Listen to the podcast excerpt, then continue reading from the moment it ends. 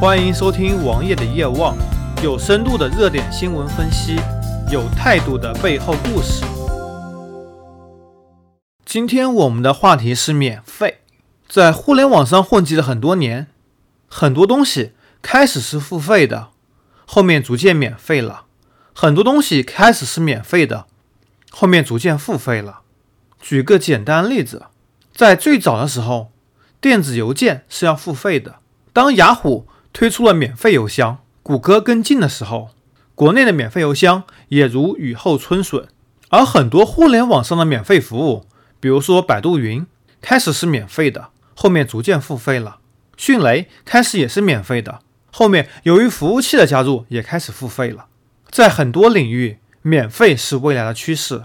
比如说免费网游，大家可以免费体验到这款游戏，但是你要玩得更好。或者享受更好的服务，你就得付费。或者说，免费玩家是游戏开发商送给付费玩家的礼物。上周刚刚过去的三幺五晚会，我之前也提到了，里面说到了互动百科。互动百科是免费给用户使用的，但是当你要维护一个属于自己的词条的时候，就得付费。而网络上现在可见的免费服务很多，比如说百度贴吧是非常有名的一个。但是百度贴吧真的免费吗？在前年开始，百度贴吧就有各种各样的事件，比如说最早的剑娘吧，剑娘是一款日本的游戏，在中国翻译为剑娘，但是国内有人制作了一个山寨的剑娘游戏，并且把百度剑娘吧七十万元人民币的价格买走。之后，百度还卖过非常多的贴吧，比如说在前年引起轩然大波的血友病吧。有私人医院买走了这个疤，并且把血友病的治疗往自己头上引，从而来骗取用户。而在本月，百度又出了一个很惊奇的政策，对百度贴吧进行 KPI 考核。贴吧直接发了一篇公告，在网络上引起了风波。有网友评论：百度可以直接发条公告，尊敬的贴吧用户，我是你爹。百度给 Top 五千的贴吧吧主的 KPI 考核计划，明确表示，我要把你的吧主给撤换掉。他们从访问人数、发帖数、回复数、签到数都给了吧主每月的考核和增长的百分比。对于考核不达标的吧主，先是警告，并且留任查看，也许会更换下一任吧主。总结来说，就是一句话：考核不合格的吧主，你给我滚！吧主都是义务劳动的，百度明显是用这种方法来威胁吧主，因为百度要赚钱啊，天下没有免费的午餐。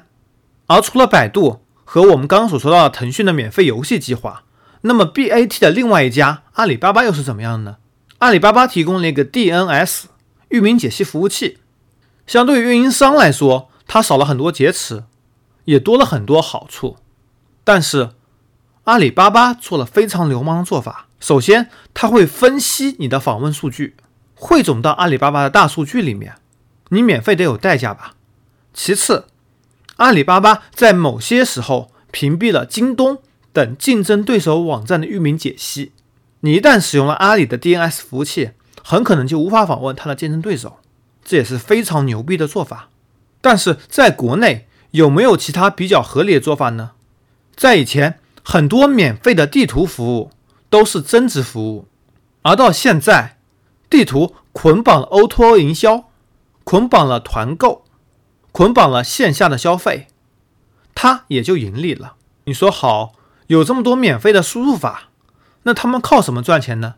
你要知道，你一旦用输入法输入了你的密码，你的密码就很可能会在这家公司的云服务器上，这是一个非常恐怖的过程。听了我以上分析，你一定知道我本期节目的意思。其实，免费服务比付费服务更贵。